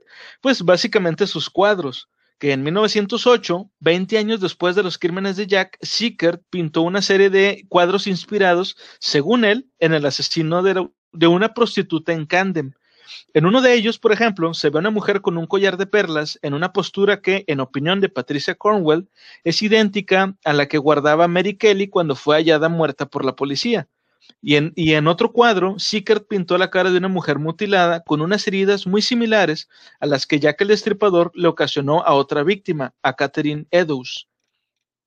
Durante los últimos... Para, para, para romperle un poquito la cabeza, dañarlo psicológica y mentalmente a este Holmes que me está buscando, esconder una frase dentro de uno de los, dentro de uno de mis cuadros, adentro de, o en el escritorio, y que la encuentre y que la nota diga, siga participando. ¡Huevo! Estaría con madre, güey. Dice, los últimos años de su vida se obsesionó con la idea del crimen, convirtiéndose en uno de los temas recurrentes de sus obras. Siempre llevaba consigo un pañuelo rojo de mujer, que de alguna forma asociaba con los temas más sórdidos de sus obras. Según cuenta su propio hijo Joseph, había algo que lo torturaba. Era un hombre extraño. A veces comenzaba a llorar sin que hubiera razón aparente para ello, terriblemente conmovido por algo que debió suceder hace mucho tiempo. Efectivamente, Sickert era un, era un hombre culpable, pero no de los asesinatos de Jack el Estripador, sino de su encubrimiento, y en cierto modo de haber sido la causa de ellos, ya que la princesa Alejandra había encargado a Walter Sickert que cuidara del príncipe Eddie durante sus frecuentes salidas por la ciudad. Fuera quien fuese el asesino, lo cierto es que poseía un conocimiento poco común de la tradición y el folclore masónicos. En un muro cercano al escenario de uno de los crímenes, el asesino escribió una enigmática frase que el jefe de policía Warren ordenó que fuera inmediatamente borrada sin dar tiempo siquiera a que el fotógrafo tomase una instantánea de la pared. La frase en cuestión era, The Jews are the men who will not be blamed for this for nothing. O sea, los, los Jews son aquellos a los que nadie echará la culpa de nada. Esa es la traducción. Dice, nótese que la mayúscula inicial en Jews denota claramente que se trata de un nombre propio. O sea, era un apellido. La razón aducida por Sir Charles para destruir esta prueba fue que la palabra Jews era fonéticamente parecida a Jews, o sea, judíos en inglés. Así que solo intentaba evitar un posible estallido de violencia antisemita. Sin embargo, como masón, él sabía que ese término también podía referirse a los tres jubes, jubela, jubelo y jubelum, los asesinos que torturaron y asesinaron al arquitecto del templo de Salomón, Harim Abif, el primer mártir de los masónicos, que prefirió morir antes que revelar sus secretos. El calificativo Jubes o Hubs aunque ya eh, prácticamente ha desaparecido el folclore masónico, era muy popular entre los masones británicos de principios del siglo XIX, y en la fecha de los asesinatos no debía de ser desconocido para muchos masones. Hiram fue un célebre orfebre, arquitecto y, escultor de Tiro, hijo eh, de, padre Tirio y de madre perteneciente a la tribu de Neftalí, que vivió alrededor de 1032 a.C. Sobresalió en el arte de fundir los metales y de emplearlos en toda clase de obras y fue enviado a Jerusalén por el rey Hiram I, a fin de que tomara parte en las obras del templo de Salomón. Esculpió los querubines y otros adornos del templo, fundió las dos columnas de bronce que había en entrada del mismo y que se hallaban Jaquim y Boaz. Asimismo, la gran concha de bronce sostenida por doce toros del, abismo, perdón, del mismo metal, llamada Mar de Bronce, y en el que se conservaba el agua para el, uso del templo. Según las tradiciones masónicas, Hiram fue asesinado por eh, tres de sus principales obreros, envidiosos de su mérito y del favor que gozaban cerca, de Salomón. En la, en la, recepción al grado de maestro se simboliza todavía en las logias la muerte del arquitecto del templo de Jerusalén. Esto es, esto que acabo de leer es para que sepan por qué, este, supuestamente, porque fue que borraron eso de lo de los jubes no iban a ser eh, culpados. Dice, de igual manera, la forma en que fueron ejecutados los asesinatos, cortando los cuellos de izquierda a derecha, de forma similar a como se ejecuta cierto signo de reconocimiento masónico, y muy especialmente el de la cuarta víctima, el de Catherine Edus, cuyo tracto digestivo fue colocado sobre el hombro izquierdo a semejanza de las atroces heridas que presuntamente sufrió el mítico Aviv. Demuestra a las claras que el ejecutor no era del tipo ajeno a esta tradición. Para colmo, el cadáver de Edus fue abandonado en Mitre Square, uno de los lugares de Londres con mayor significado masónico y en el que se encontraban algunos conocidos lugares de reunión de los masones londinenses, como el Mitre Tavern, del que era parroquiano el propio Dr. Gould. Esto es importante por, por, dos razones. Ahorita todos hemos escuchado eso de, de los masones, las logias, hemos visto en, en, capítulos de Los Simpson bromas y todo eso al respecto, pero en esta época todavía eso de los masones era como un mito. O sea, realmente la gente, la gente de a pie, la gente común, no había escuchado nunca en su vida eh, sobre, sobre una orden de masones o qué hacían. Y todavía a la fecha, mucha gente le, le, parece como que algo de que no, es que no, esos, esos no existen, son puros mitos, esos de, de, las sociedades secretas. Y yo creo que parte del problema de que mucha gente crea eso es porque, como les decía al principio, mezclan mucho a los Illuminati con los masones y creen que son lo mismo. Y pues no. Pero ahí entonces que eh, los, los, mataba, entonces era masón eh, Jack o, o estaba en contra de los masones. O sea, tenía, mira, tenía conocimiento, tenía conocimiento para poder hacer el tipo de ejecución. Yo creo que estaba mandando un mensaje, no creo que estuviera haciéndolo con la intención firme de proclamarse a sí mismo masón, sino como para que los masones identificaran que él tenía el conocimiento, ya que la, la, las personas involucradas en investigar los crímenes en ese momento, no directamente Scotland Yard, sino los jueces, juzgados de hacia arriba, este, iban a recorrerlo Aquí habría de dos sopas. O me encarcelas y me buscas, o sabes que voy por ti. Sí. Pero de muy... iba a salir con la suya, se iba a salir con la suya. Es muy interesante porque uh -huh. en el juego de Assassin's Creed, por ahí este, también hubo una parte donde pues, salió Jack el Destripador. Si recordamos, Assassin's Creed es un juego de, de un grupo de asesinos. Este, pues que uh -huh. se supone que estaban involucrados en varios asesinatos y todo, ¿no? Eh, eh, estuve leyendo, yo la verdad no jugué ese juego, el Syndicate, pero estuve leyendo que Jack el Destripador, antes de convertirse en Jack, en el asesino eh, serial, era asesino, o sea, era del, del, culto de asesinos, o sea, del grupo de asesinos, de los buenos. Entonces él empezó a matar. De los Hashishins. De los Hashishins. bueno, de ellos. Este, pero sí, en, en, la historia del juego, él era uno de los Hashishins y no sé, algo le hicieron, o sea, se quería vengar de uno de ellos, del líder de los asesinos. Entonces, si te das cuenta, más o menos, este, ahí es parecido, o sea, estaba en una secta, a lo mejor, a lo mejor ya que el destripador en la vida real fue masón, le hicieron algo, lo expulsaron o algo, y se quiso vengar pues, de los es, es, es, que sí está con ganas, porque es a lo que vamos ahorita, y tienes toda razón, Paul. Hay muchas desviaciones del mismo tema, o sea, hay muchas vertientes del por qué lo hizo, y, y, cuáles fueron los motivos de que no haya sido localizado, porque se siguió hablando de él. O sea, imagínate, todo, todo tiene demasiadas vertientes que pudo haber sido, eh, pudo haber ido en contra de ellos, pudo haber sido exmasón, le hicieron algo y se está revelando. O sea, hay una cantidad enorme de teorías basadas solamente en la masonería, sí. eh, mitificando más a Jack. Y bueno, si salió sí, en el hecho, juego es de... que como, como... Perdón, sí, así de rápido, si salió en el juego de Assassin's Creed, es que, bueno, a lo mejor los, los que crearon el juego pues tuvieron algo de esa historia, o sea, supieron algo de eso. Y los asesinos a lo mejor no eran los masones, ¿verdad? Pero es una secta parecida en, en pues en lo que hacía, ¿no? En los símbolos y todo. Entonces yo creo que a, algo tiene que ver de historia para que lo hayan incluido en esa parte del juego como eso.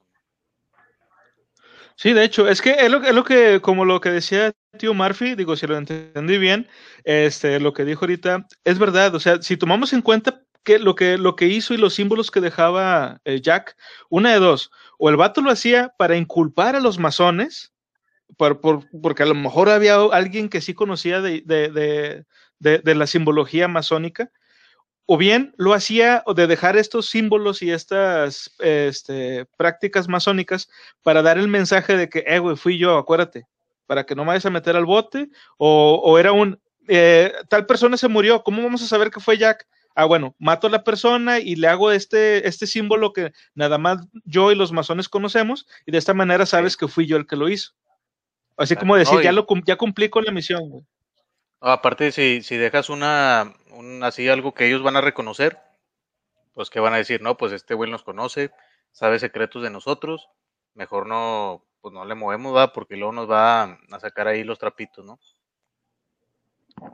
Ajá. Sí, porque recordemos también que toda la policía, al menos no, bueno, según como lo, que, lo que nos dice aquí Santiago Camacho, en Inglaterra, en Scotland Yard, la mayoría de, los miembros de, la policía son masones. Entonces, eh, y desde ese tiempo ya lo eran. Entonces, este, eh, obviamente iban a encubrirlo de que si ves que, que, el cadáver tiene este símbolo y este símbolo y este símbolo, tú no sabes nada y, y encúbrelo o tápalo. Si tú llegas primero, borra esto, tapa esto para que la gente no sepa desde ahí, desde ahí de lo que estábamos hablando en el punto anterior, cuando llegan y borran la evidencia en la pared, ya te das cuenta que estaban encubriendo muchas cosas, ¿eh? Sí, exacto. Dice, fue tras este asesinato cuando el destripador envió la única de las cartas que se admite generalmente como auténtica, ya que iba acompañada de la mitad de un riñón humano, casi con seguridad perteneciente a Catherine Eddowes. La carta iba dirigida al señor Lusk, jefe de comité de vigilancia de Whitechapel, y su texto era el siguiente. Desde el infierno, le envío la mitad del riñón que me llevé a una mujer, de una mujer. Es un regalo para usted. El otro trozo lo he freído y me lo he comido. Estaba muy bueno. Puede que le envíe el cuchillo ensangrentado con el que lo saqué. Si espera un poco más. Firmado, atrápeme si puede, señor Luz. Chingate esa, güey. ¿Te das cuenta? O sea, lo que decíamos, lo que decíamos de hace rato de que dejando notas, lo que está ahorita en, en el presente, ¿no? De hecho, pues hasta los narcos, ¿no? Lo, lo hacen, o sea, te dejan la cabeza del vato. Y este es un mensaje para no sé quién, de no sé qué, todo mal escrito, ah, pero lo dejan. O sea, hasta, hasta acá llegó, ¿sabes cómo? voy a hacer, voy a hacer un chiste muy malo, muy negro, y ahí con la pena, y discúlpame. Pero imagínense que esa carta hubiera sido dejada en Son los que le gusta a la gente. De, de, la primera parte decía, le mando la mitad de un riñón y la segunda mitad le hice carnita asada de lo, el destripador dice, no, lo, lo habían torcido que inmediatamente que es de Monterrey, pero bueno. Este demasiado mal. Patrocinado por la carnicería Los Ramos. Hashtag patrocínanos carnicería Ramos. o de perdido. No, nada, la San Juan. Patrocínanos O de perdido, mándanos, mándanos unos chicharroncitos con aguacatito. Uy, a, huevo. Dice, llegados a este punto, cabe preguntarse por la razón del especial ensañamiento con el cadáver de Eddowes, la única que no pertenecía al grupo original de chantajistas. Eddowes fue confundida con Kelly. Chéquense, esta parte está bien, bien cabrona. Dice, Eddowes fue confundida con Kelly. La razón de tal error es sumamente interesante. Esa misma noche, Catherine Edwards había estado detenida en la comisaría de Big Shop Gate por escándalo público. Lo curioso de este hecho es que dio a los agentes un nombre falso. Ella dijo llamarse Mary Ann Kelly. No hay que ser muy suspicaz para suponer, que alguien de la comisaría avisó al asesino o asesinos de que la última de las mujeres que estaba buscando, o sea, Mary Kelly, se encontraba detenida. De ahí también el que se eh, rubricara este asesino, eh, este asesinato con una inscripción. A fin de cuentas, iba a ser el último y por tanto merecía ponerle un punto final adecuado. Suponemos que la decepción debió ser mayúscula al descubrir que se había equivocado de presa Tal vez por eso hubo una espera de 39 días hasta el siguiente intento, siendo el, 39 un número considerado como perfecto en las tradiciones masónicas.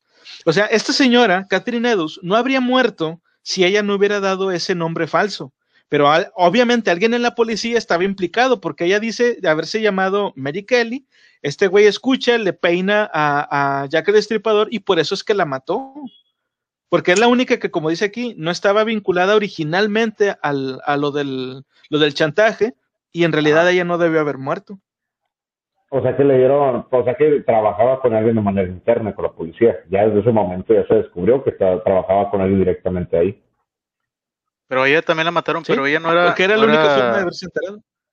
¿No era prostituta? ¿O sí? No. No, no especifica, no especifica, pero estaba haciendo este pedo en la calle, por eso la, arrestaron. Y ella dijo haberse llamado este, Mary Kelly, que era el, nombre de la última víctima o de la única que faltaba. Entonces, alguien de la policía, o bien, alguien de la policía era el asesino, o sea, era Jack el Destripador, o alguien de la policía era compa de Jack el Destripador y fue con él, fue a decirle. Mm. Todo interno, ¿te das cuenta? Sí, a huevo. como siempre. Dice, para apoyar estas afirmaciones adquiere cierta importancia lo dicho por el inspector Aberlin en el Café Royal poco después del, del, cuarto asesinato. Su interlocutor le comentó que él creía que ahora la amenaza se detendría. Aberlin contestó, así debería haber sido, pero esos necios sanguinarios eligieron a la mujer equivocada. La que realmente querían era Kelly. Ella sigue viva todavía. Pensaron que la, asesinada era ella porque estuvo viviendo con un hombre llamado Kelly. O sea, su apellido era el mismo, pero era por una razón diferente. John Terrapin escuchó esta conversación desde otra mesa y la apuntó en su diario. No es probable que inventara esta historia, salvo que falsease las fechas, y para eso tendría que haber sabido que su diario iba a pasar a la posteridad y es imposible que asociara el nombre de Kelly a las andanzas de Jack el Destripador antes de que se convirtiera en la quinta víctima. O sea, esto lo supimos porque un periodista estaba ahí escuchando la, plática y él lo escribió eh, esta, eh, esta, esta conversación antes de que supiéramos que Kelly estaba involucrada con el chantaje y antes de que el Jack el Destripador la matara. O sea, no tenía forma de, de inventarse esta parte de la historia él. Ah, Dice, cuando finalmente dieron con ella, el cuerpo de Mary Kelly fue el que, el que sufrió peores, las peores mutilaciones. El suceso tuvo lugar en el número 13 de Miller's Court y se cree que el asesino tuvo, eh, perdóname, el asesino trabajó de forma ininterrumpida durante varias horas, dado que el desmedido alcance de las amputaciones y cortes que sufrió el caso de Mary Kelly es el que más claramente muestra que el culpable de los asesinatos era una persona con un grave trastorno psicológico, que encaja a la perfección con el perfil de un psicópata. Realizó numerosas mutilaciones faciales al cuerpo. Este tipo de individuos suelen hacer al principio de sus macabras sesiones, a fin de deshumanizar a la víctima y hacer más fácil su tarea. En este caso, también existen connotaciones rituales, aunque mucho más caóticas y difíciles de identificar con las tradiciones masónicas, como el hecho de que dejase sus entrañas en la mesita de noche y el hígado entre sus pies. Un detalle curioso es que el corazón de Mary Kelly jamás fue encontrado. En el folclore masón sí existen referencias a la incineración del corazón y la dispersión de sus cenizas al viento. ¿Pudo haber sucedido esto con el corazón de Mary Kelly? Pues es posible. Un hecho que sorprendió a los investigadores de Scotland Yard fue que la tetera que había sobre la chimenea se había fundido, lo que indica que el fuego había sido alimentado hasta alcanzar una temperatura sumamente elevada. O sea, la tetera que estaba este, en, la chimenea, en la parte de arriba. Pues bien, se da la circunstancia de que el corazón humano es un órgano especialmente difícil de quemar. De hecho, más de un milagro se ha atribuido a este fenómeno cuando el corazón de algún santo eh, aparecía intacto entre las cenizas del martirio, lo cual explicaría tanto la, desaparición del órgano como la insólita temperatura que alcanzó el fuego aquella noche, encajando ambos hechos a la perfección con nuestra teoría del psicópata masón. Los expertos en ciencias del comportamiento del FBI consideran que cuando un asesino en serie llega a tal grado de ritualización en sus actos, es que ha llegado a la culminación de su patología, desarrollando una especie de psicodrama mágico repleto de símbolos y significantes que solo tienen sentido para él. No es cierto, como opinan muchos expertos, que los asesinos en serie sean eh, incapaces de detenerse. En algunos casos, tras una acción especialmente violenta como pudo ser la mutilación de Kelly, eh, parecen llegar a un anticlímax que les hace dar por terminada su misión. Fíjate, esto es algo que, les quería comentar ahorita que mencionaron de, el, asesino del zodiaco que dicen que los, las últimas este, cartas, los, pues, el mensaje críptico no se ha podido resolver. Según aquí lo que dicen es que muchas veces este, los asesinos que dejan ese tipo de mensajes o ese tipo de rituales, eh, ya realmente no tienen un significado lógico más que para el asesino. Muy probablemente el asesino del zodiaco o sus mensajes crípticos realmente no tienen ningún sentido. Según él sí, pero para la gente que le busca la lógica y tratar de resolverlo, quizá en base a, las, a los mensajes que ya resolvieron, pues no le van a entender ni madre porque no significa nada realmente, más que para el propio asesino. Puede ser. Pero es que como tú dices, o sea, los asesinatos lo hacen al principio nada más para llamar la atención, para hacer show, para ellos mismos, ¿va? Ya después si siguen asesinando, ya es porque ya están, ya lo están haciendo porque les da placer o lo que tú quieras, de hecho, salió una noticia ahora en entre semanas, no sé si la vieron, de que agarraron un señor que asesinaba a mujeres. Este, no sé si vieron. que... Ah, el caníbal, el caníbal. Pues no sé si era caníbal, nada más supe que estaba enterrado en el, en su, ahí en su casa tenía enterrado un chorro de cuerpos y al parecer desde el 2001 estaba asesinando gente, o sea, llevaba 20 años asesinando quién sabe cuántas mujeres, porque eran mujeres las que asesinaba. Y cuando le preguntaron por qué lo hizo, nada más dijo que era por coraje, que les tenía coraje. Y ya.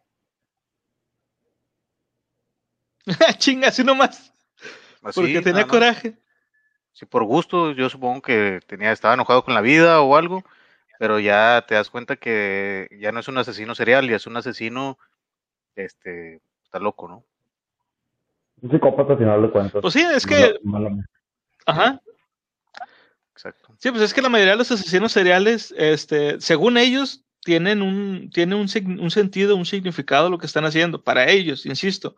Y este, muchas veces para, para una persona pues cuerda, digamos, eh, realmente no, les, no le encuentras ninguna lógica a lo que están haciendo. Según ellos sí, y te pueden envolver en lo que te platican, como ya ha pasado con, con Charles Manson pero pues realmente no, no, no es, no es una forma, no, no tiene una lógica, digamos, el, lo que hacen, ni el cómo lo hacen, ni por, ni por qué reaccionan de esa manera. Sí, no. No, y ese que les cuento es de aquí de México, o sea, fue aquí, en Guadalajara, creo, no me acuerdo dónde me pero fue, o sea, está en todos lados, o sea, siempre va a haber gente así, asesina, lo que tú quieras, y es mundial esto, ¿no?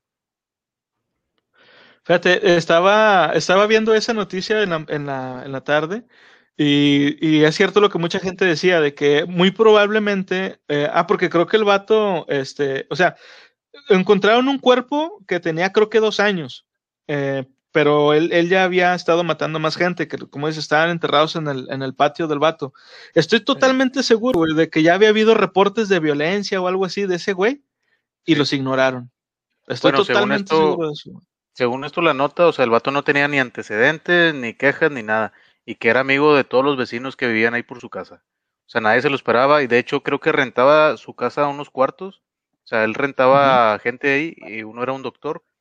Entonces, cuando se dio cuenta, dijo que estaba en shock, que él siempre lo vio normal, lo saludaba bien, y cuando se enteró, o sea, estaba en shock el señor, el doctor, porque no, no se lo esperaba, o sea, el señor era conocido, se llevaba bien con toda la cuadra, entonces, lo que te digo, o sea, a veces es de lo que menos te esperas es, el asesino. Damn. Ah, mira, aquí nos dice Adriana. No, dicen que no tenía antecedentes. Sí, no tenía, o sea, es lo que te digo, o sea, nadie se lo, se lo esperaba del señor. Y yo no entiendo cómo, o sea, mataba muchachas jóvenes, o sea, de 20, 30 años. Y yo vi cuando lo agarraron, o sea, el señor ya estaba, o sea, es grande, o sea, ya está y no, tú, no lo ves de que grandote o fuerte, o sea, ya el señor ya batallaba para caminar. O sea, yo no entiendo cómo las, o sea, a lo mejor las drogaba o algo, pero yo no sé cómo les agarraba, o sea, así, va. Probablemente precisamente gracias a eso, el vato pues lo, ves así todo como que débil y te pide ayuda y pues las muchachas amablemente trataban de ayudarle y pum, ahí es donde, donde los, este, donde él aprovechaba. Este, aquí nos comenta Adriana, lo investigaron por una mujer desaparecida y cuando llegaron a su casa ya encontraron ropa e identificación de más mujeres. Ah, sí, eso sí, guardaba cosas de las otras mujeres. O sea, el vato coleccionaba lo que, lo que hacía. Y en su patio había cuerpos enterrados, comenta Adriana. Es que muchas veces los asesinos guardan cosas, güey, les ya les pues para ellos son como son trofeos.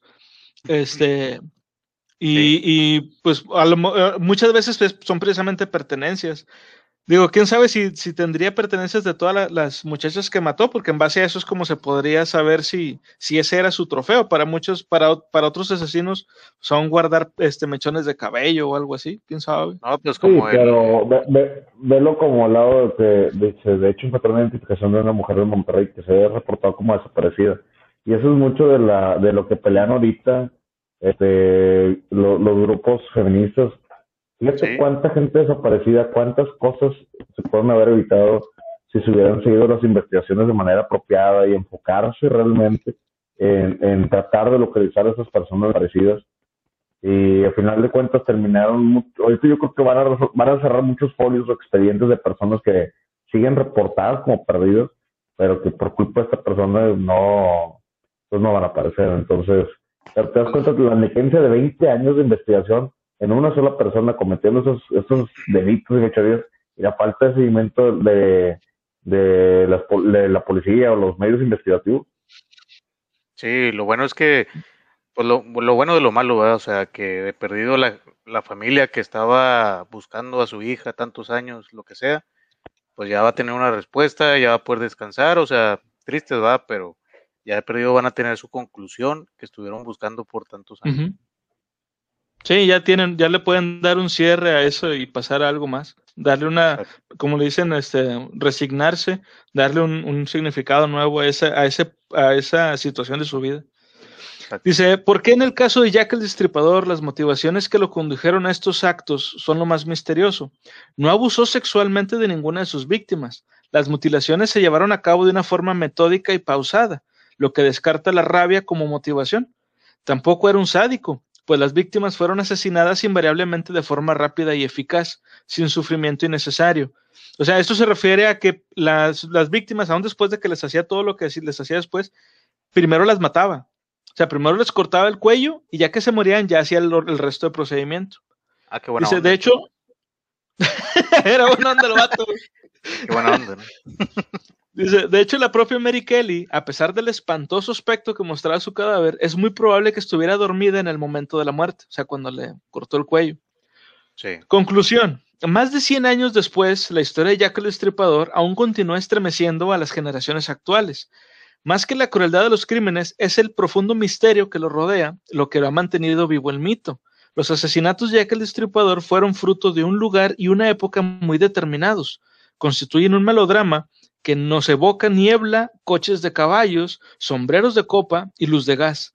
La conspiración era el único ingrediente que le faltaba a esta historia, una conspiración probable que, sin embargo, no despeja la mayor incógnita de cuantas plantea esta historia. ¿Qué oscuras ideas se escondían en la cabeza de Jack el Destripador? La verdad es que esta historia está, es, muy famosa, güey, es, muy, muy, muy famosa. Y, y, como hemos estado platicando, o sea, francamente, pues yo desde que estoy vivo, para mí esta historia siempre ha estado ahí, güey. O sea, no fue como que de, repente de, alguien me enterara, como por ejemplo de Ted Bundy o de Charles Manson, de que ya, ya grande me enterara. O sea, este, para mí desde siempre ha estado este güey. Sí, pero te das cuenta que ya analizando bien la historia, no estamos viendo una historia, digo, entiendo que eso es una teoría conspirativa y por eso se encuentra en el libro de Santiago Camacho, pero te das cuenta de todo el trasfondo que hay atrás de ella y puedes descartar enteramente que que haya sido un asesino por, por, por como tú dices, por placer o por... Hay, hay muchos motivos políticos, este, religiosos, de logia y demás detrás de todo esto. Digo, hay un seguimiento muy grande como para aceptar que es un asesino más en la historia. Yo creo que aquí la, la palabra, digo, entiendo que la acción que él comete es asesinar, pero no lo veas como un asesino este, serial, velo como una seguidilla de actos de encargo de, él, exactamente. Velo como una seguidilla de, de, sicariatos por parte de él, pero con un motivo mucho más allá de lo que estamos viendo por encima. Sí, claro. Sí, bueno, fíjate. Ah, dale, dale, dale. No, lo que iba a comentar era de que tristemente, este, muchos asesinos como Jack el Estripador se hacen famosos, pues por las malas razones, o sea, en ese entonces, pues sí dio mucho impacto, a lo mejor, pero para que llegara a un punto de hacerlo tan famoso, Ted Bundy es otro, este, que hacen películas de él, lo romantiz, romanticizan, romantizan. Sí, de alguna manera los asesinos, este, ¿por qué llegar a ese punto? O sea, ¿por qué no cerrarlo? ¿Sabes qué pasó esto? Pero no hay que darle lo que él está buscando, que es la, pues que lo conozca, ¿no? La, pues el foco, ¿no? Entonces, este, mediática. Exactamente, entonces desde el Zodiaco, desde todos los que han habido, este, son asesinos y son malas personas y se acabó. No era para que le dieran tanto, tanto así, para que se hicieran famosas, ¿no?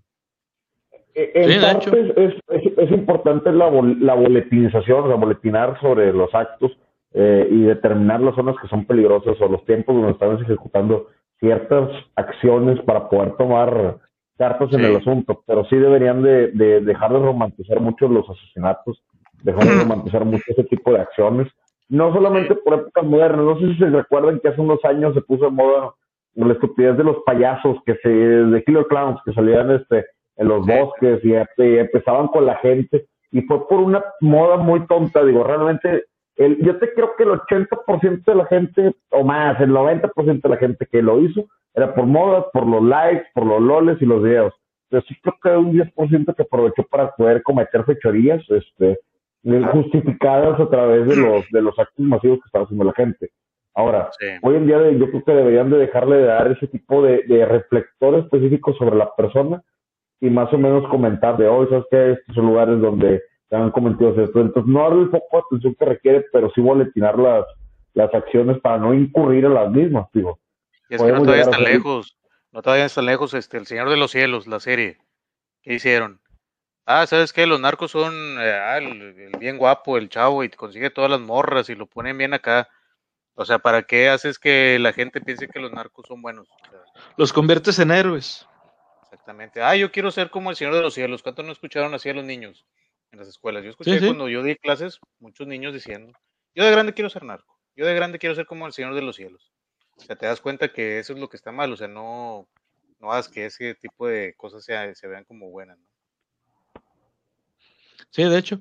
Fíjate, yo lo que quería comentar hace, hace rato es este que hay un. Ahorita que, que cuando estaba leyendo esto de, de, Jack el Destripador, me vino a la mente algo que no lo había relacionado yo. Digo, igual a lo mejor lo estoy, lo estoy, estoy, como dicen, cagando afuera de la basinica. Igual ustedes me confirman. Ahorita eh, todo el relato se basa, o toda la teoría se basa en que este, la reina mandó, mandó a, a pues, digamos, ella mandó a que se encargaran de las chantajistas y este güey a su vez contrató, contrató a un asesino para matarlas. Hay una historia de, de, de Sherlock Holmes donde un príncipe también tiene, o sea, alguien de la corona, tiene también un desliz por ahí con una mujer, este, que es esta Irene Adler, que es la única mujer que ha vencido a Sherlock Holmes, bueno, la única persona que venció a Sherlock Holmes. Y en la historia precisamente se basa en eso, de que la corona contrata a Sherlock para que este, le quite a, Irene una fotografía que era lo que vinculaba a esta mujer con el príncipe, porque este, también los quería chantajear. Entonces, te fijas que básicamente es la misma historia, nada más que este, en, en la vida real fue con, con, asesinatos y en la historia de Sherlock Holmes fue por resolver la, resolver este, la situación de una manera más diplomática. Claro. Sí, pues es que todo vienen de, de, alguna historia, o sea, son como las leyendas urbanas. Me la contó no sé qué, me la, y se va haciendo historia, ¿no? Pero al final y pues de algún lado salió, ¿no? La verdad. Entonces no dudes que sea así. Sí, de hecho es probable que Arthur Conan Doyle se basara en esta historia, a lo mejor alguien se la platicó y él se basó, digo, habría, habría que investigar cuándo fue que escribió este relato de, de Sherlock, este ah, aparte, este Conan Doyle fue un espía, ¿no? O sea, fue, según esto, estuvo en la guerra también y tuvo muchos contactos, ¿no? Leí por ahí que era como el 007 de la vida real. Sí, algo así. Él y también este Ian Fleming, eh, precisamente el que creó a 007, él sí había sido espía de la eh, Guerra Fría. Ya estoy confundiendo autores. Pero creo que sí, también tuvo algo de que ver ahí, ¿no? Bueno, Irene Adler, su primera aparición es El escándalo de la Bohemia, libro de 1892 sea, estaba fresco. O sea, es después de esto, güey. Ah, sí, estaba fresco. estaba fresquísimo, es del 88 y era la sensación mediática. ¿Tú crees que no le dieron un año o dos para que para que Siddhartha Conan Doyle escribiera su propia versión de, de Jack the Ripper? O sea, estaba, si todavía decían que en el, que en el 1891 se siguen cometiendo los crímenes, es más, a mí se me hace, güey, que este vato estaba investigando ese, ese, ese caso y de ahí sacó la, idea para el relato. Y esto no lo digo de gratis, porque se sabe que Conan Doyle, Conan Doyle este, participó también en la resolución de algunos casos de, de, la época de, de, de, Inglaterra. Hay un, hay un documental este, eh, que vi en, en, en YouTube de una señora, estaba bien raro el caso de que la señora la encontraron muerta hasta dentro de su casa y le robaron sus joyas, pero nadie supo cómo entraron, ni quién fue el que la mató, ni cómo. Este, y en ese caso, este, Arthur Conan Doyle le ayudó a Scotland Yard a resolver la, a, resolver ese, ese misterio. Entonces, y Conan Doyle era, era muy activo a la hora de hacer este tipo de cosas en Inglaterra. Entonces, a mí se me hace que él estaba investigando también, leyendo periódicos, hablando con gente, y de ahí se basó para, para ir deduciendo, y a lo mejor de alguna manera el tratar de decir o dejar en la posteridad, eh, esto pasó así, pero pues sin meterse en tantos pedos. Te la, voy, te la voy a poner más dura todavía. Y, y esto quiero ver. Espérame. Relax. Qué atravieso. bueno, vamos a, vamos a, vamos a choquearte tantito. Vamos a choquearte tantito. Un poquito de shock. A ver. Eh, imagínate que Irene, y, y Irene Adler es como la representación de Jack. No sé. Imagínate. No sé. Mentalízate. Okay. Si Arthur Conan Doyle vendría siendo Sherlock, ¿no? Sí. Sí. ¿Estamos de acuerdo? Él en el libro está admitiendo que lo venció y que no supo quién era. Ándale. La, la cara ¿verdad? O sea, es, la teoría es, ahora está diciendo, si Arthur Conan dijo, ¿sabes qué? Me venciste. Es la única que, o sea, no descubrí quién eras tú, Jack. Me venciste. Y te lo pongo aquí plasmado en el libro. Tú me ganaste. Exacto. Sí, yo pienso que ahí se basó. No dudes, no tengo pruebas, pero tampoco dudas pero tampoco dudas. No, si, si, así con la mística que se aventaba a tirarte, imagínate, yo creo que sí la haber escondido, así como un easter egg. Ándale, sí, de hecho. Bueno, Raza, pues ya con esto nos despedimos también para que no se haga muy largo el, el video. Muchas gracias a, toda la gente que nos acompañó y eh, muy especialmente también le quiero agradecer a la gente que nos estuvo apoyando este, en YouTube. Eh, a lo mejor suena poquito, pero ahorita eh, subimos de tener 88 suscriptores.